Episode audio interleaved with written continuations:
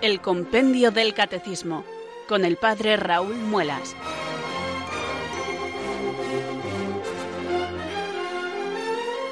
Muy buenas tardes, queridos oyentes de Radio María. Son las cuatro, las tres en Canarias. Aquí comienza una nueva edición del Compendio del Catecismo. Reciban un saludo muy cordial del Padre Raúl Muelas, que un día más les habla desde estos micrófonos de Radio María, la radio de la Virgen, la fuerza de la esperanza. Sed todos bienvenidos.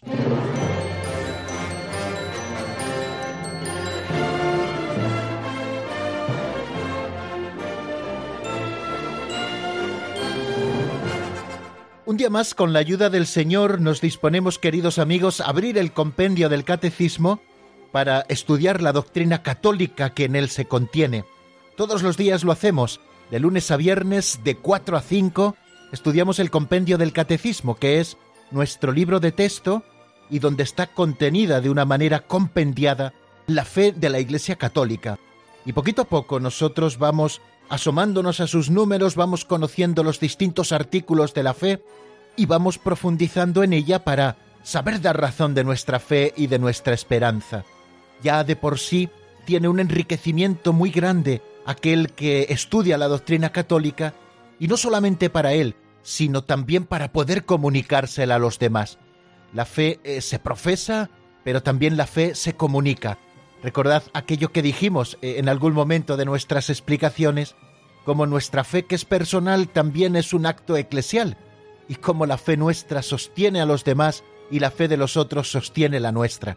Por eso la fe hay que ejercitarla, la fe tenemos que proclamarla, y una manera hermosa y profunda de proclamar la fe también es estudiando los distintos artículos de la misma contenidos en el símbolo de la fe, tal y como hace el compendio del catecismo en esta primera parte, en la segunda sección, en la primera parte que es la les credendi, y esta segunda sección en la que vamos a estudiar los diferentes artículos en que se divide el credo apostólico.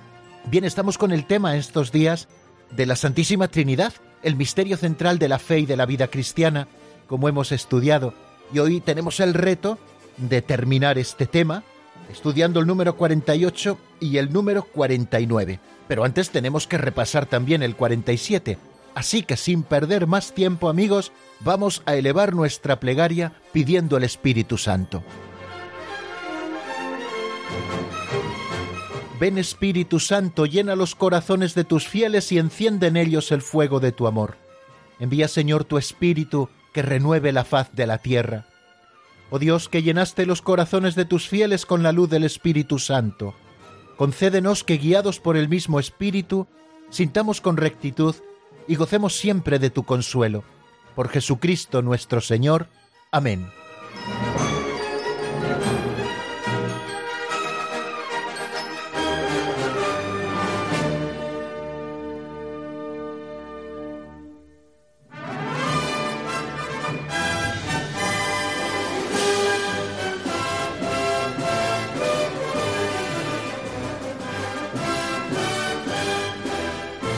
Antes de introducirnos de lleno en las preguntas del catecismo que hoy van a ocupar nuestro tiempo, vamos a leer una nueva pincelada de sabiduría para comenzar con esta pequeñita catequesis aplicada. La pincelada de hoy se titula Judas y la niña.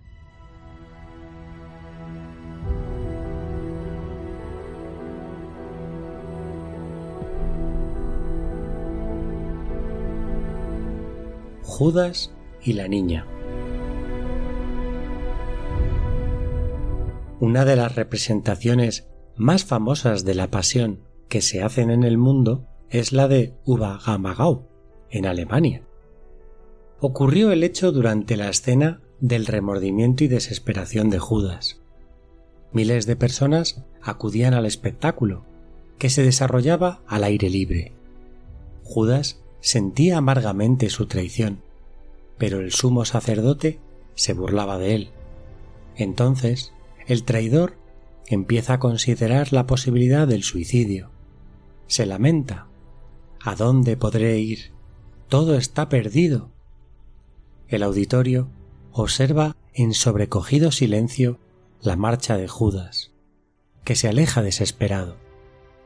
De pronto se oye la vocecilla de una niña. Mamá, ¿por qué no va a ver a la Virgen?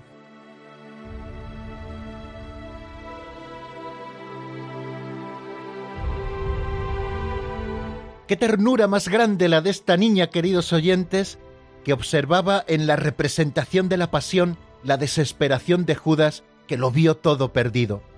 Judas el traidor no veía otra salida que quitarse la vida porque le faltaba la esperanza de que para él también podría haber salvación. Esa niña que lo observaba todo con mirada y corazón limpio, supo enseguida dónde estaba la solución. ¿Por qué no va a ver a la Virgen? Ella lo acogería con corazón de madre. Junto a ella, junto a la Virgen, Judas podría llorar su inmenso pecado. Al lado de María, Judas podría empezar a gustar el consuelo del perdón divino. María le ayudaría también por el camino de la penitencia a restañar las heridas del corazón. Junto a María, Judas podría redescubrir el amplio horizonte de la esperanza de una nueva vida en Cristo. Sin embargo, todos sabemos el final del apóstol que vendió al Señor por treinta monedas. El tentador le dio valentía en un principio para cometer su pecado, utilicen la palabra valentía entre comillas, y luego cerró el horizonte de su esperanza, haciéndole ver que para él ya no había solución. Y este suele ser el camino de la tentación. Angustia, inquietud y prisas por pecar, y luego tristeza y agonía al ver la traición y encontrar nuestro corazón sembrado de la desesperanza de que no tenemos solución. Querido oyente, que escuchas a estas horas de la tarde Radio María, sea cual sea tu pecado, para ti, para mí, siempre hay solución. Servimos a un Señor que es rico en misericordia y el mejor de los médicos a la hora de sanar las heridas del corazón. El camino de vuelta, querido amigo, tiene un secreto, Ve a ver a la Virgen.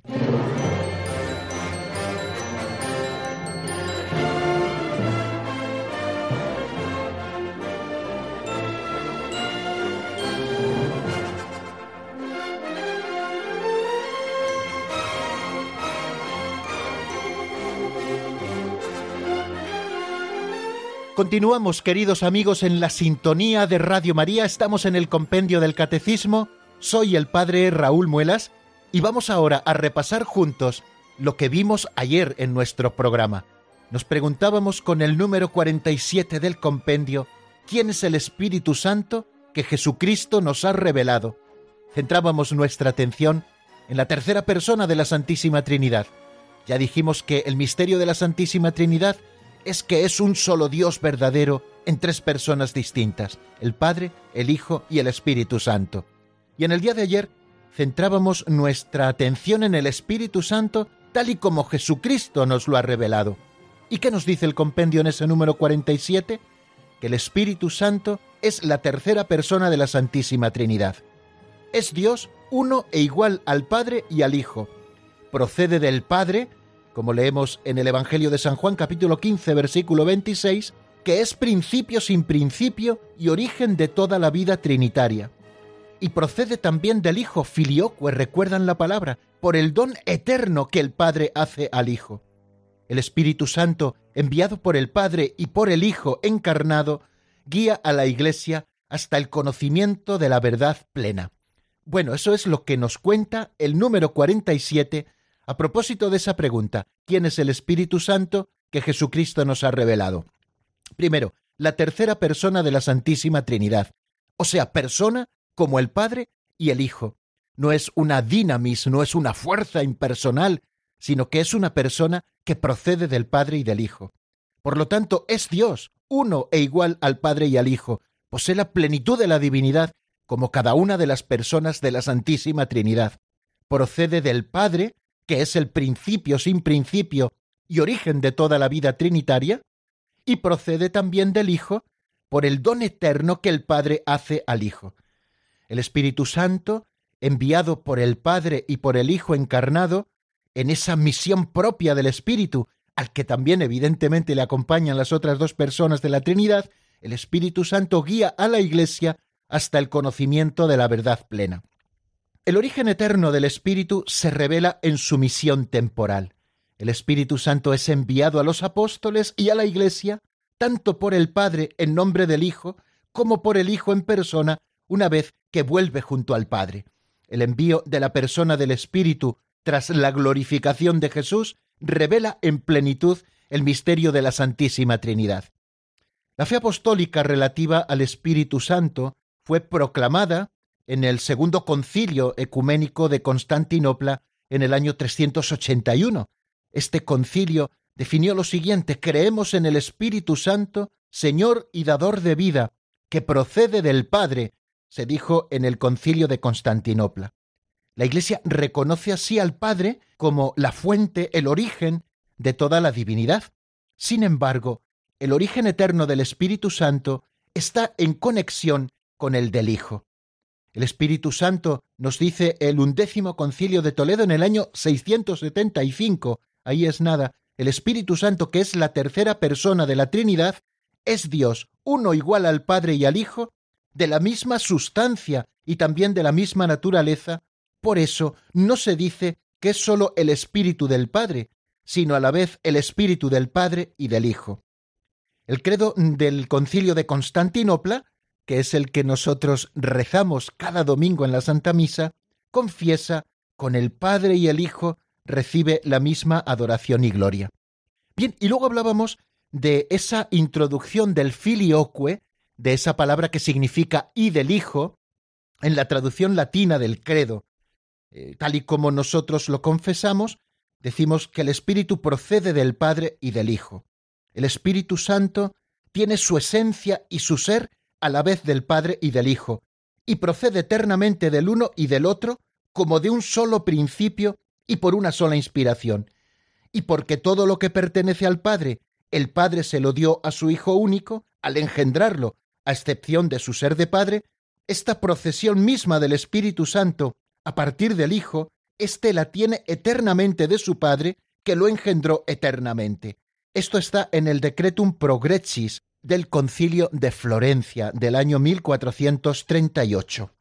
Decíamos ayer que la afirmación del filioque no figuraba en el símbolo del año 381 en Constantinopla, pero sobre la base de una antigua tradición latina y alejandrina, el Papa San León lo había confesado dogmáticamente el año 447, como nos dice el Catecismo Mayor de la Iglesia, antes incluso de que Roma conociese y recibiese en el año 451 en el concilio de Calcedonia el símbolo del año 381. El uso de esta fórmula en el credo que procede del Padre y del Hijo fue poco a poco admitiéndose en la liturgia latina, así lo encontramos ya en el siglo VII, en el siglo VIII, en el siglo IX, y precisamente esta introducción del filioque en el símbolo niceno constantinopolitano por la liturgia latina constituye todavía hoy un motivo de disensión con las iglesias ortodoxas. La tradición oriental expresa en primer lugar el carácter de origen primero del Padre por relación al Espíritu Santo. Por eso, la tradición oriental solo dice que procede del Padre, porque quieren resaltar ese carácter de primer origen del Padre con relación al Espíritu Santo. Al confesar al Espíritu como salido del Padre, esa tradición afirma que éste procede del Padre por el Hijo. La tradición occidental expresa, en primer lugar, esa comunión consustancial entre el Padre y el Hijo, diciendo que el Espíritu procede del Padre y del Hijo. Ahí está el filioque, ¿no? Lo dice de manera legítima y razonable, porque el orden eterno de las personas divinas en su comunión consustancial implica que el Padre sea el origen primero del Espíritu, en tanto que es principio sin principio, pero también que en cuanto Padre del Hijo único, sea con él el único principio del que procede el Espíritu Santo. Esta legítima complementariedad, si no se desorbita, no afecta a la identidad de la fe en la realidad del mismo misterio confesado. Bueno, esto dijimos por utilizar las mismas palabras del Catecismo Mayor de la Iglesia y no estar divagando porque hoy sí que tenemos que avanzar un poquito más para terminar con la reflexión sobre este tema, que evidentemente nos podría llevar mucho tiempo, pero recuerdo una vez más que estamos en el compendio y no se trata de detenernos mucho, sino de ir avanzando con profundidad y con sencillez para conocer la fe de la Iglesia.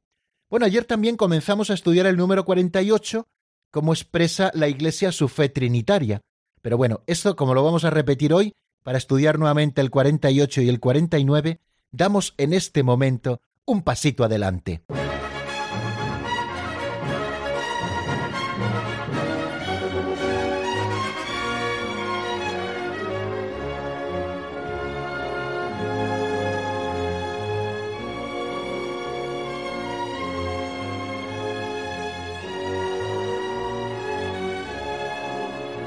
¿Qué es lo que tenemos por delante para estudiar en el día de hoy? Pues los números 48 y 49.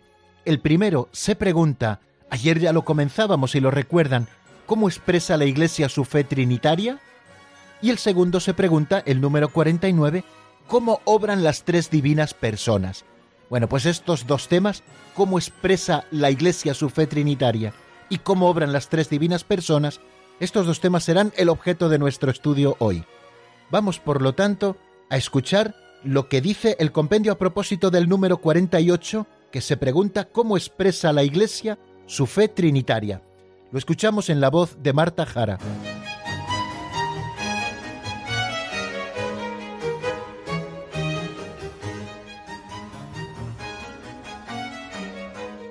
Número 48. ¿Cómo expresa la Iglesia su fe trinitaria? La Iglesia expresa su fe trinitaria confesando un solo Dios en tres personas, Padre, Hijo y Espíritu Santo. Las tres divinas personas son un solo Dios porque cada una de ellas es idéntica a la plenitud de la única e indivisible naturaleza divina. Las tres son realmente distintas entre sí por sus relaciones recíprocas. El Padre engendra al Hijo, el Hijo es engendrado por el Padre, el Espíritu Santo procede del Padre y del Hijo.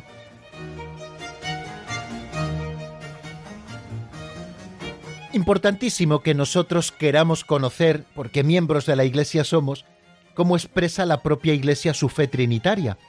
Y nos dice este número 48, lo acabamos de escuchar, que la Iglesia expresa su fe trinitaria confesando un solo Dios en tres personas, Padre, Hijo y Espíritu Santo. ¿Recuerdan aquella pregunta del Catecismo del Padre Astete? ¿Quién es la Santísima Trinidad? Respondíamos, la Santísima Trinidad es el mismo Dios, Padre, Hijo y Espíritu Santo, tres personas distintas y un solo Dios verdadero. Bueno, continúa diciendo el compendio, las tres divinas personas son un solo Dios, no tres dioses, un solo Dios, porque cada una de ellas, de estas personas, es idéntica a la plenitud de la única e indivisible naturaleza divina. No quiere decir que exista una naturaleza divina como una tarta, el Padre se lleve la mitad y el Hijo y el Espíritu Santo la otra mitad, o sea, una cuarta parte cada uno, para completar el todo. No, no, no es que cada uno posea un trozo de esa naturaleza divina, sino que cada una de estas personas la posee en plenitud. Cada persona es idéntica a la plenitud de la única e indivisible naturaleza divina. Pero no podemos hablar de que haya una sola persona, sino que estas tres personas de la Santísima Trinidad, el Padre, el Hijo y el Espíritu Santo, son realmente distintas entre sí, aunque cada una de ellas es idéntica a la plenitud de la única e indivisible naturaleza divina, pero las tres son realmente distintas entre sí por sus relaciones recíprocas. El concepto relación es el que nos ilumina para que nosotros comprendamos la diferencia entre las personas que es diferencia real, puesto que son tres distintas personas, el Padre, el Hijo y el Espíritu Santo. Esas relaciones recíprocas son el Padre engendra al Hijo. Luego ya distinguimos clarísimamente al Padre que engendra y al Hijo que es engendrado. El Hijo que es engendrado por el Padre y el Espíritu Santo que procede del Padre y del Hijo. Esas relaciones recíprocas en el seno de la Trinidad son las que hacen distintas entre sí a las tres divinas personas. Primer acercamiento, por lo tanto, al tema de cómo expresa la Iglesia su fe trinitaria. Ayer ya apuntábamos algunas cosas con el Catecismo Mayor de la Iglesia. La fe revelada, decíamos, de la Santísima Trinidad ha estado presente en la Iglesia desde los orígenes y precisamente en el acto del bautismo. Aunque la Iglesia en un principio no definiese con conceptos sacados de la filosofía lo que entendía por Dios Trinidad, sí que desde el principio la Iglesia manifestó la fe recibida en la Santísima Trinidad, quizás sin expresarlo de una manera tan correcta, tan concreta, como luego a lo largo de la historia se ha ido definiendo, pero sí viviendo de esa fe que habían recibido. Y esto encuentra su expresión eh, más clara en la regla de la fe bautismal, formulada en la predicación, en la catequesis y en la oración de la Iglesia. Estas formulaciones eh, que aparecen ya en la predicación, en la catequesis y en la oración de la Iglesia, referidas a la regla de la fe bautismal, el bautismo se recibe en el nombre del Padre y del Hijo y del Espíritu Santo, fe que tenía que profesar previamente el catecúmeno a ser bautizado, bueno, pues estas formulaciones ya de la Iglesia antigua se encuentran en los escritos apostólicos, eh, como por ejemplo el saludo recogido actualmente en la liturgia eucarística y que aparece en la segunda carta a los Corintios, capítulo 13, versículo 13, donde dice San Pablo a los Corintios, la gracia de nuestro Señor Jesucristo, el amor de Dios y la comunión del Espíritu Santo sean con todos vosotros. Una formulación clarísima de la fe en la Santísima Trinidad que aparece ya en los escritos apostólicos revelados del Nuevo Testamento. Durante los primeros siglos de la historia de la Iglesia, esta formula más explícitamente su fe trinitaria, tanto para profundizar en la propia inteligencia de la fe, para poder hablar de lo que ella ya creía y que los fieles pudieran profundizar en el misterio de la Trinidad, y también para defender la fe contra los errores que la deformaban ya en aquellos primeros momentos, que surgen errores como el arrianismo, que negaba la divinidad de Jesucristo, o errores o herejías como el modalismo o monarquianismo, donde hablaba que sólo existe una persona en la Trinidad, pero que se manifiesta de diferentes modos, de ahí la palabra modalismo, unas veces se presenta como Padre, otras como Hijo, otras como Espíritu Santo. Es como si eh, esa única persona de la Trinidad se cambiara la careta para aparecer de una u otra manera. En el Antiguo Testamento aparece como Creador, en el Nuevo Testamento aparece como Salvador, en el Evangelio, y luego en la vida de la Iglesia aparece como santificador, pero en realidad no son tres sino uno solo. Bueno, para defender la fe también católica de estas herejías, como las que les he estado diciendo, en los primeros concilios se va definiendo cuál es la fe católica. Eh, lo hicieron los primeros concilios, ayudados también por el trabajo teológico y la reflexión de los padres de la Iglesia, y sostenidos siempre por el sentido de la fe del pueblo cristiano. Bien, para esta formulación del dogma de la Trinidad, que la Iglesia repiensa y articula para poderse defender también de los errores, para la formulación, digo, de este dogma, la Iglesia debió crear una terminología propia con ayuda de nociones de origen filosófico. Palabras como sustancia, persona, hipóstasis, relación, etc., son palabras de origen filosófico, pero que la Iglesia adopta como una terminología propia y nueva para expresar los propios misterios, en este caso el dogma de la Trinidad. Fijaros, al hacer esto, al adoptar esa terminología con nociones de origen filosófico, no se somete la fe a una sabiduría humana, sino que daba un sentido nuevo sorprendente a estos términos destinados también a significar en adelante un misterio inefable, infinitamente más allá de todo lo que podemos concebir según la medida humana. Y así es como surgen en la Iglesia estos términos que la Iglesia utiliza de un modo propio para referirse al misterio de la Trinidad, términos como sustancia, que a veces también se traduce por esencia o por naturaleza, un término que se utiliza para designar el ser divino en su unidad, eso que es común al ser divino, a las tres divinas personas.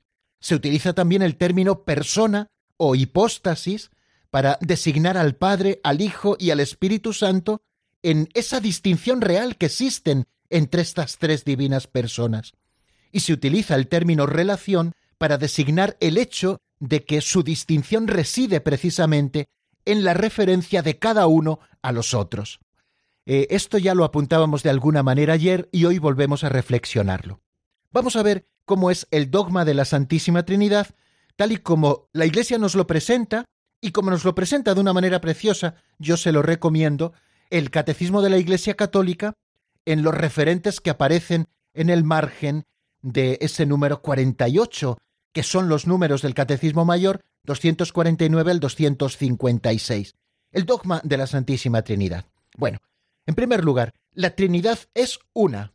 no confesamos tres dioses, sino un solo Dios en tres personas. Bueno, lo hemos dicho muchas veces, pero está bien que lo repitamos una y otra vez para que quede grabado a fuego. No se trata de comprenderlo todo, de poder explicarlo todo, de asimilar todo el misterio en nuestra pobre cabecita. Recordemos aquel pasaje, eh, aquella historia que cuenta San Agustín, que él paseaba por la playa y un pequeño niño, junto a la orilla, había hecho un agujero en el suelo, en la arena, y con una concha trataba de introducir agua en ese agujero que él había hecho. Se acercó San Agustín, saludó al niño y le dijo ¿Qué haces, pequeño? Y el niño le dijo Quiero meter todo el agua del mar en este pequeño agujero. San Agustín le dijo Pero eso es imposible. Y San Agustín, que iba pensando en el misterio de la Trinidad, escuchó cómo el niño le decía Pues más imposible es que logres tú meter en tu pobre cabecita todo este misterio insondable de lo que Dios es en sí mismo. Bueno, pues nosotros no tratamos de comprenderlo todo, por supuesto, sí acercarnos racionalmente a las cosas con nuestro lenguaje, para hacerlo parte, por supuesto, de nuestro patrimonio interior, y decimos eso, en primer lugar, que la Trinidad es una. No confesamos tres dioses, sino un solo Dios en tres personas distintas. La Trinidad consustancial, como la llama el segundo concilio de Constantinopla del siglo VI. Las personas divinas, como antes les decía, no se reparten la única divinidad, sino cada una de ellas es enteramente Dios. El Padre, como dice ese undécimo concilio de Toledo, importante en el tema de la Trinidad, del año 675 que antes citaba, dice este concilio, el Padre es lo mismo que es el Hijo, el Hijo es lo mismo que es el Padre, el Padre y el Hijo lo mismo que el Espíritu Santo, es decir, un solo Dios por naturaleza. Cada una de las tres personas es esta realidad. Escuchamos en otro concilio de la Iglesia importantísimo, el cuarto de Letrán, es decir, la sustancia, la esencia o la naturaleza divina. Cada una de las tres personas es esta realidad, la sustancia, la esencia o la naturaleza divina. Bueno, en primer lugar, la Trinidad es una. No confesamos tres dioses, sino un solo Dios en tres personas. Segunda cosa que decimos con el Catecismo Mayor de la Iglesia. Las personas divinas son realmente distintas entre sí. Dios es único, pero no solitario, decía la Fides Damasi. Padre, Hijo y Espíritu Santo no son simplemente nombres que designan modalidades del ser divino, pues son realmente distintos entre sí. El que es el Hijo no es el Padre, y el que es el Padre no es el Hijo, ni el Espíritu Santo el que es el Padre o el Hijo. Decimos con frases sacadas textualmente de ese undécimo concilio de Toledo que les hablaba del siglo VII, que tan importante fue en este tema de la Trinidad. O sea, Dios es único, pero no solitario. Y cuando nosotros hablamos de Padre, de Hijo y de Espíritu Santo, no nos estamos refiriendo a nombres o a modalidades con las que se presenta ese único Dios que solo tiene una persona, como decían los modalistas, a los que antes hacíamos referencia, sino que Padre, Hijo y Espíritu Santo son verdaderamente distintos, tres personas distintas. Son distintos entre sí, pero ¿en qué reside esta distinción? Si tienen en común esa naturaleza plenamente que es la naturaleza divina cada uno de ellos. Son distintos entre sí por sus relaciones de origen. El Padre es quien engendra, el Hijo quien es engendrado y el Espíritu Santo es quien procede. La unidad divina, por lo tanto, es trina, un solo Dios verdadero, tres personas distintas. Las tres personas divinas son relativas unas de otras. La distinción real de las personas entre sí, porque no divide la unidad divina, reside únicamente en las relaciones que las refieren unas a otras. En los nombres relativos de las personas el Padre es referido al Hijo, el Hijo lo es al Padre, el Espíritu Santo lo es a los dos. Sin embargo, cuando se habla de estas tres personas, considerando las relaciones, se cree en una sola naturaleza o sustancia. También citamos eh, con el Catecismo Mayor al undécimo concilio de Toledo del siglo VII. En Dios todo es uno, excepto lo que comporta relaciones opuestas entre el Padre, el Hijo y el Espíritu Santo. A causa de esta unidad, el Padre está todo en el Hijo, todo en el Espíritu Santo, el Hijo está todo en el Padre, todo en el Espíritu Santo, el Espíritu Santo está todo en el Padre, todo en el Hijo. Así es como vive la unidad las tres personas divinas. Creo que nos puede dar mucha luz escuchar lo que a los catecúmenos de Constantinopla decía San Gregorio Nacianceno, llamado también el teólogo, cuando les confía este resumen de la fe trinitaria que paso a leerles en este momento. Les decía así San Gregorio Nacianceno, ante todo, guardadme este buen depósito por el cual vivo y combato, con el cual quiero morir, que me hace soportar todos los males y despreciar todos los placeres.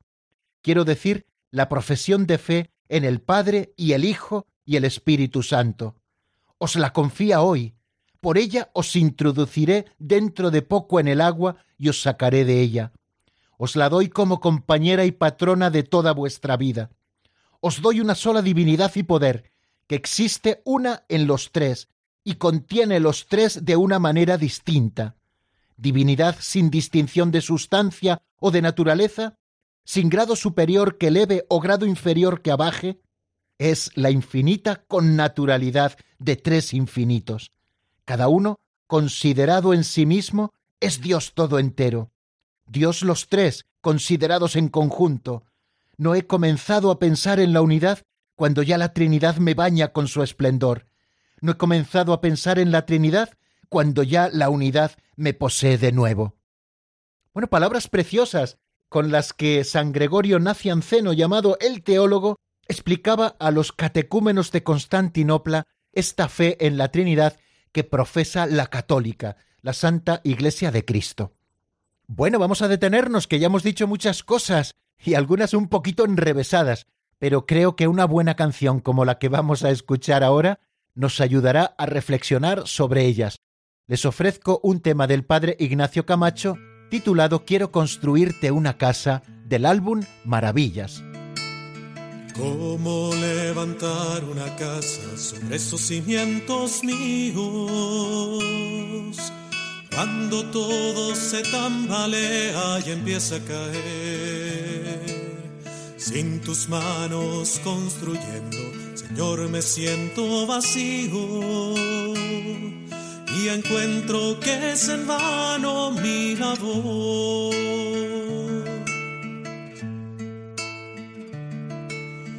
Quiero construirte una casa, Señor. Quiero construirte una casa, Señor. Aunque me cueste la vida entera, mi Dios. Aunque me cueste la vida entera, mi Dios.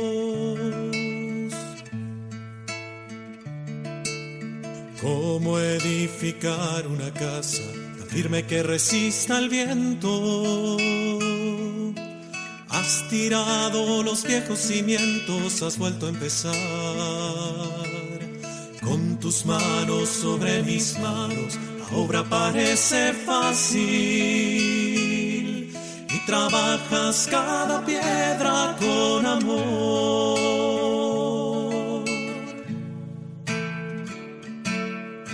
Quiero construirte una casa, Señor. Quiero construirte una casa, Señor. Quiero construirte una casa, Señor. Quiero construirte una casa, Señor. Aunque me cueste la vida entera, mi Dios. Aunque me cueste la vida entera, mi Dios.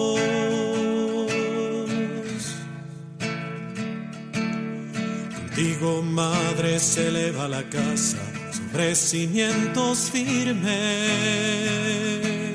y la historia se hace encuentro al caminar.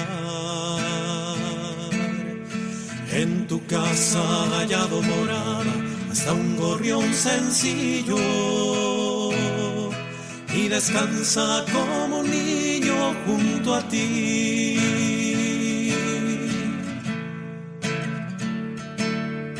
Quiero construirte una casa, Señor. Quiero construirte una casa, Señor. Quiero construirte una casa, Señor. Quiero construirte una casa, Señor. Aunque me cueste la vida entera, mi Dios.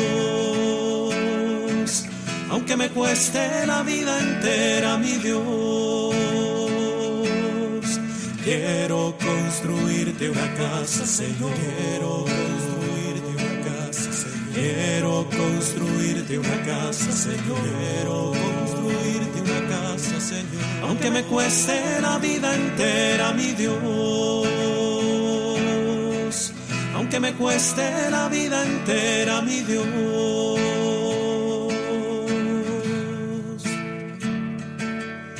Quiero construirte una casa, Señor. Quiero Quiero construirte una casa, Señor. Quiero construirte una casa, Señor. Quiero construirte una casa, Señor. Quiero construirte una casa, Señor. Quiero construirte una casa, Señor. Están escuchando el Compendio del Catecismo con el Padre Raúl Muelas.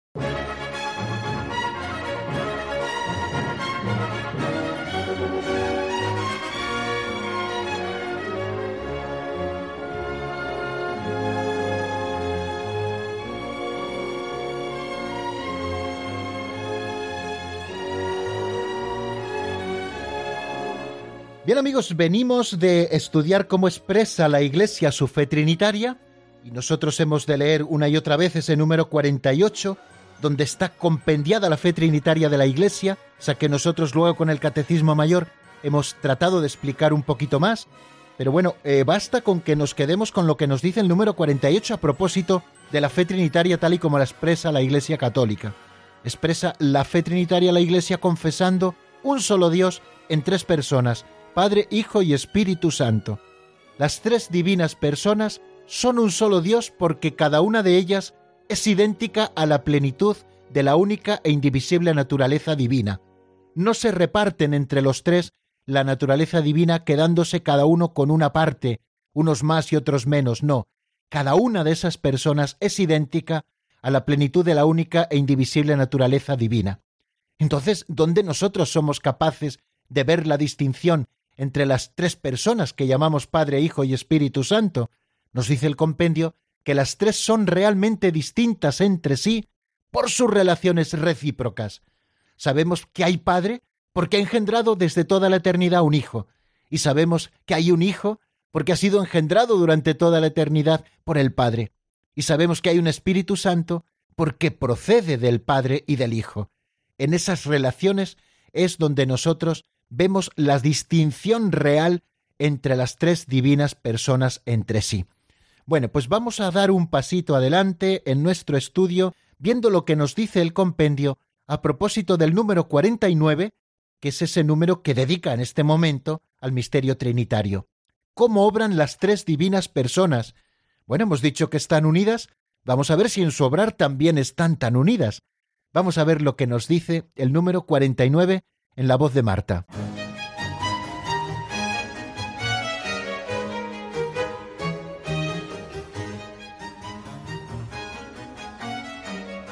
Número 49. ¿Cómo obran las tres divinas personas? Inseparables en su única substancia, las divinas personas son también inseparables en su obrar. La Trinidad tiene una sola y misma operación, pero en el único obrar divino cada persona se hace presente según el modo en que le es propio en la Trinidad.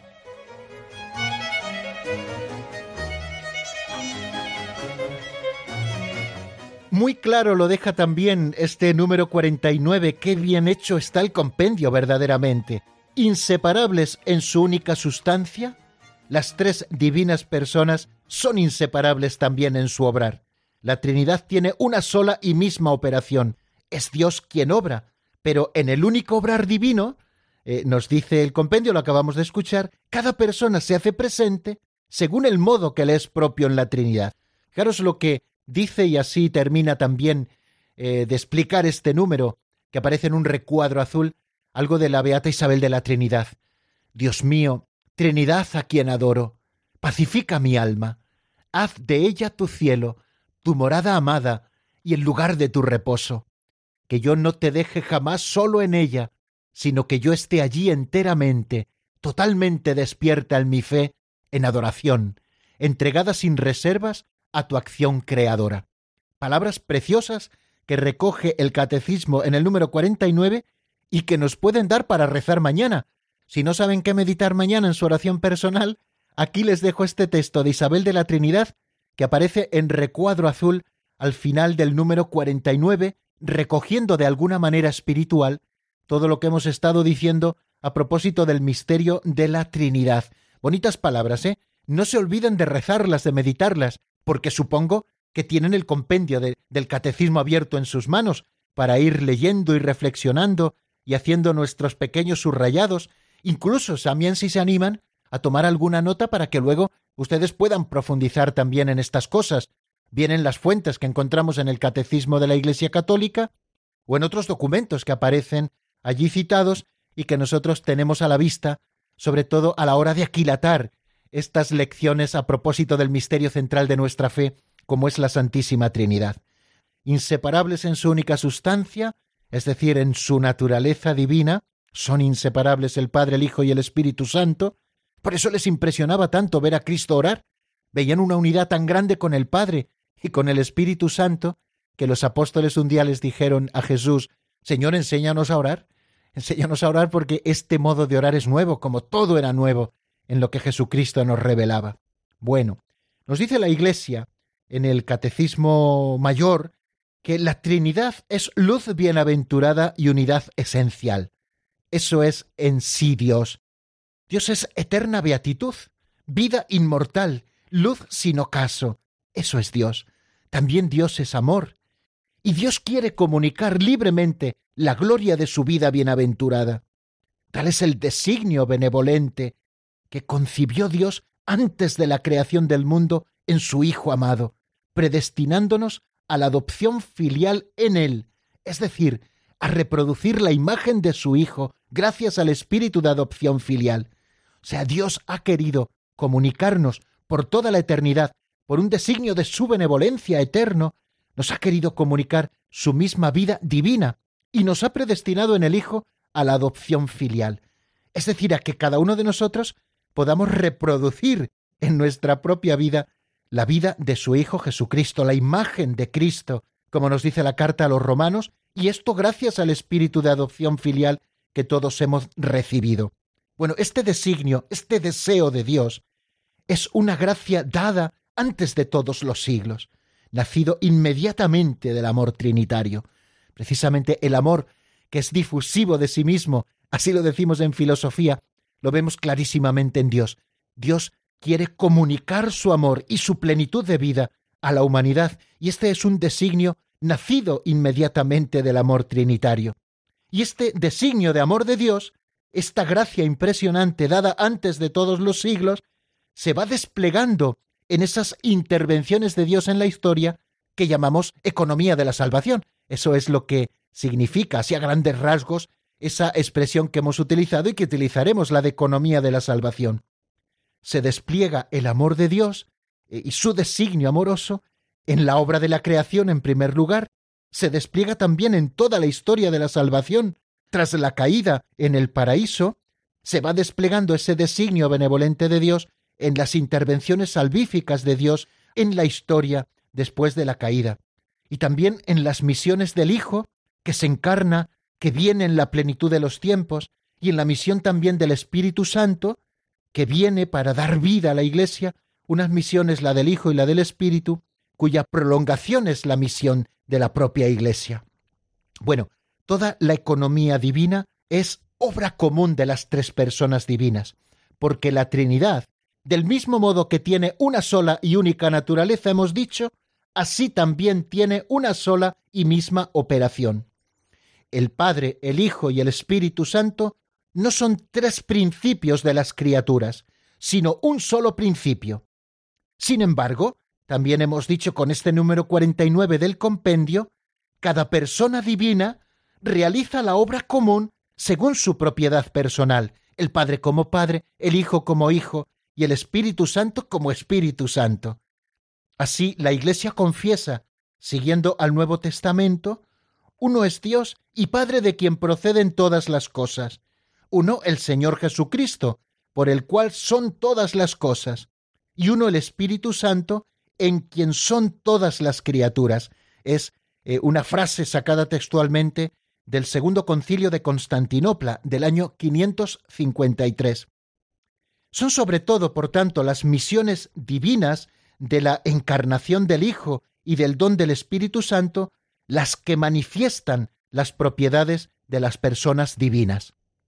De manera que toda la economía divina, obra a la vez común y personal, da a conocer la propiedad de las personas divinas y su naturaleza única. Así toda la vida cristiana es comunión con cada una de las personas divinas sin separarlas de ningún modo. Ayer nos lo decía algún oyente a propósito de esas llamadas, ¿no? Pues como cuando nosotros recibimos al Hijo, con Él recibimos también al Padre y al Espíritu Santo, sabiendo que son tres personas distintas y un solo Dios verdadero, porque tienen esa unidad en su naturaleza y unidad también en su obrar. El que da gloria al Padre lo hace por el Hijo en el Espíritu Santo. El que sigue a Cristo lo hace porque el Padre lo atrae y el Espíritu Santo lo mueve. Recuerden esas formas de terminar las oraciones, por ejemplo, colectas de la Santa Misa, que tiene la Iglesia para representar lo que es el misterio de la liturgia. Dicen, por nuestro Señor Jesucristo, tu Hijo, que vive y reina contigo en unidad del Espíritu Santo, y es Dios por los siglos de los siglos. Recuerdan, ¿no? Ese modo de finalizar solemnemente las oraciones colectas de la Santa Misa, o las oraciones colectas también de la celebración de los sacramentos. Es la vida litúrgica de la Iglesia, una acción del Hijo en el Espíritu que se dirige al Padre y que une el Hijo a su cuerpo místico que es la Iglesia. Bueno, lo vemos ahí bien reflejado. Vamos a detenernos otro poquito para reflexionar. Hoy no vamos a tener llamadas y lo siento, pero eh, hoy no va, no va a poder ser. Mañana, si Dios quiere, sí que las tendremos. Les ofrezco ahora un tema de Rey Lugo titulado El Santo de Israel y que está sacado del álbum Bendíceme. Después de la canción, damos una última pincelada a esto que estamos viendo y nos despedimos con la bendición como siempre. Enseguida estamos nuevamente juntos. Caminando perdido por la vida no tiene sentido. Caminando por la vida con miedo, sin lugar y motivo caminando sin entender cuál es tu camino. Puede llevarte a la confusión. Caminando confundido por la vida no es divertido. Caminando por la vida dando tumbos al final del camino caminando gritando con llantos depresivos. Todo esto puede llevarte un invierno sin frío. Jesús lo ha dicho bien claro. Yo soy el camino, la verdad y la vida a la salvación, a la salvación, a la salvación.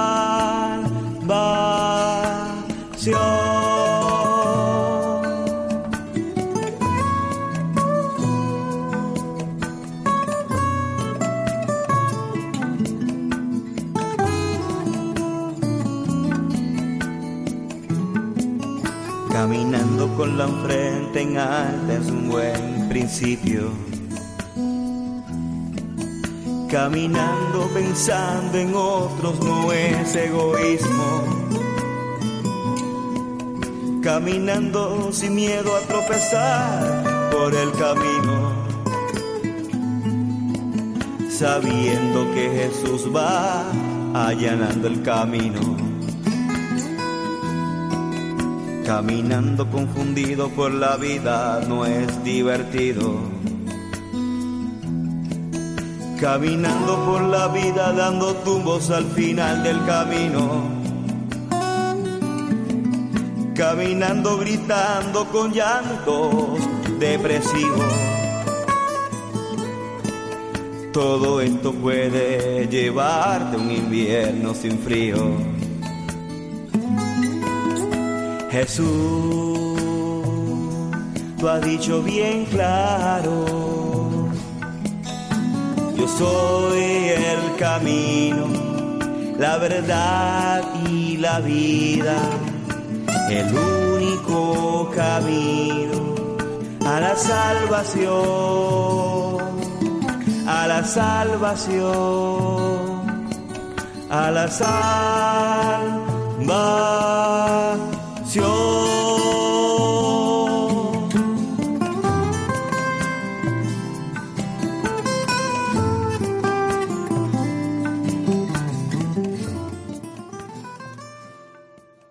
Están escuchando el Compendio del Catecismo con el Padre Raúl Muelas.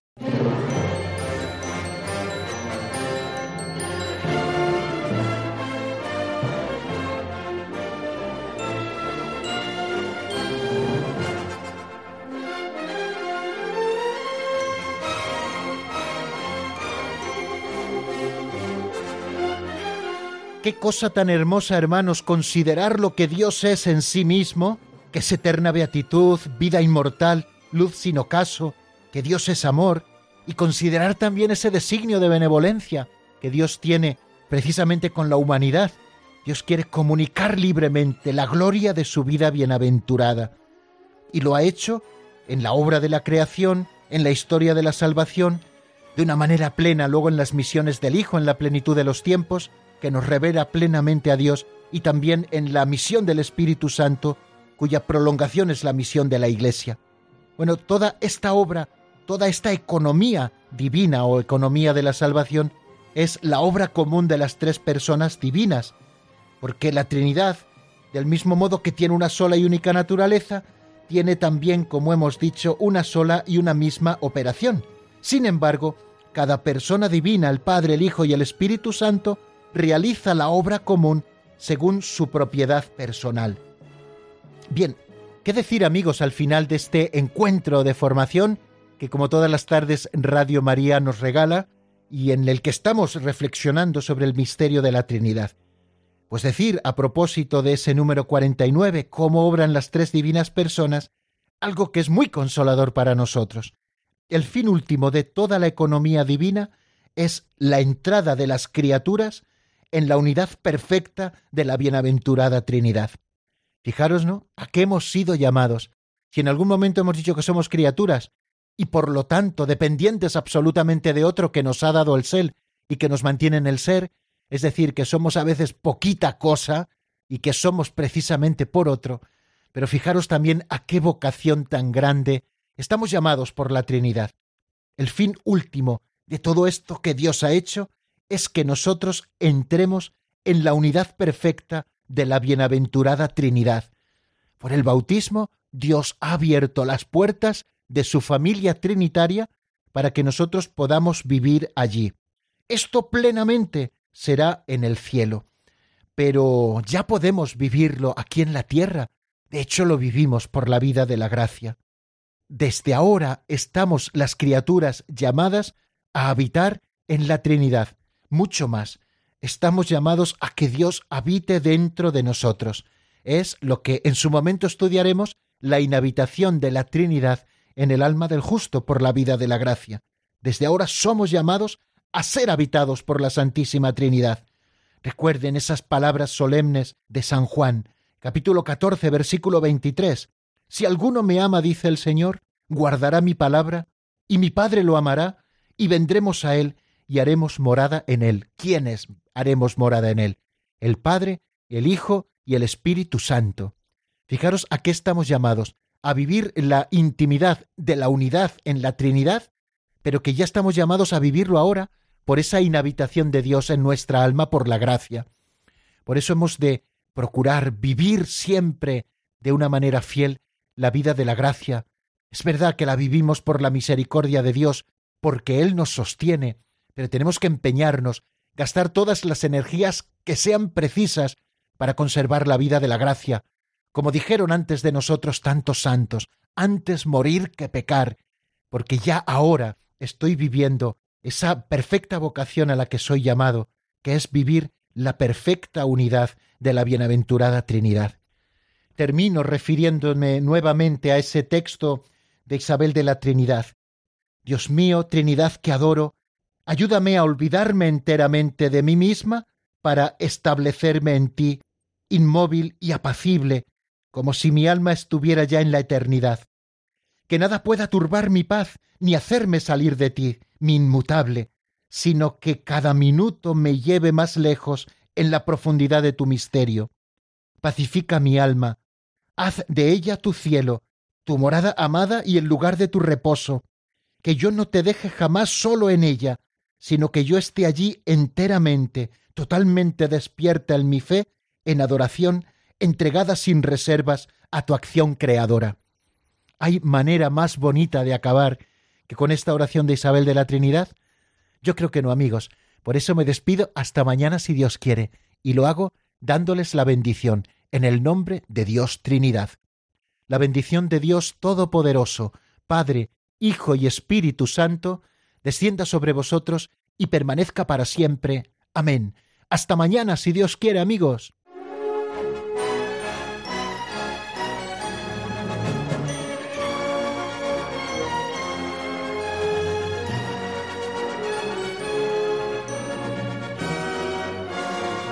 El Compendio del Catecismo con el Padre Raúl Muelas.